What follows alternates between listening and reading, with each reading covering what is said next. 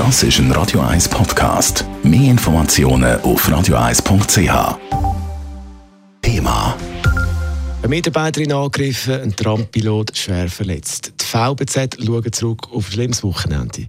Am 9. Uhr am Samstagabend ist es zu dem Angriff gekommen. Die Täter sind äh, mutmaßliche FCZ-Fans. Die Gewalt die ist also auf Unbeteiligte außerhalb der Fanszene übergeschwappt. Die Branche reagiert entsetzt. Lara Pecorino berichtet. Die Situation hat sich nach dem Spiel vom FC Zürich gegen St. Gallen zugespitzt. Bei der VBZ-Haltestelle letzte Grund ist eine Mitarbeiterin der FCZ-Fans angegangen worden. Daraufhin haben die VBZ den Abtransport der Fans gestoppt. Bisschen später dann ist ein Trampilot derart fest zusammengeschlagen worden, dass er ins Spital hat müssen.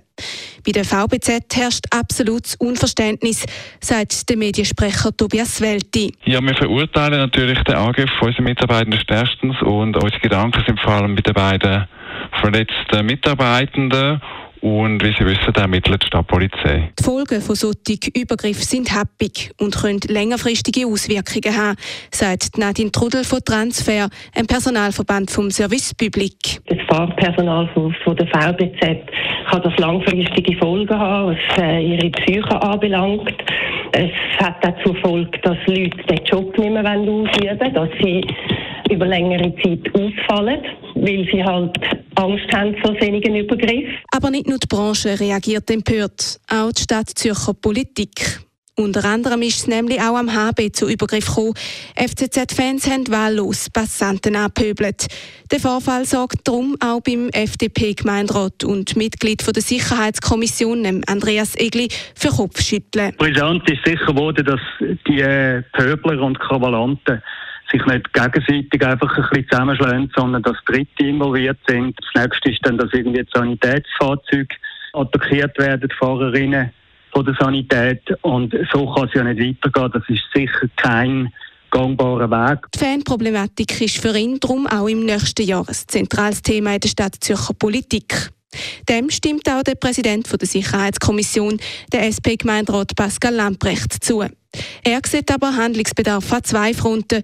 Öfters sind nämlich auch Jugendliche involviert. Das eine ist äh, konkret, wie geht man mit Fußballfans um, in und um das Stadion. Das ist mal das eine. Das muss natürlich dann auch schweizweit äh, irgendwie koordiniert werden. Das, äh, wir reden dann einfach Gästefans.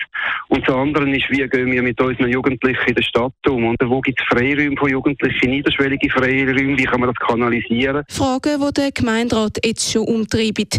Es brauche aber nicht nur die Politik, sondern auch die Fußballclubs, um das Problem in den Griff zu bekommen. Und zwar schweizweit. Lara Pecorino, Radio 1. Radio 1 Thema. Jederzeit zum Nachlesen als Podcast auf radio1.ch.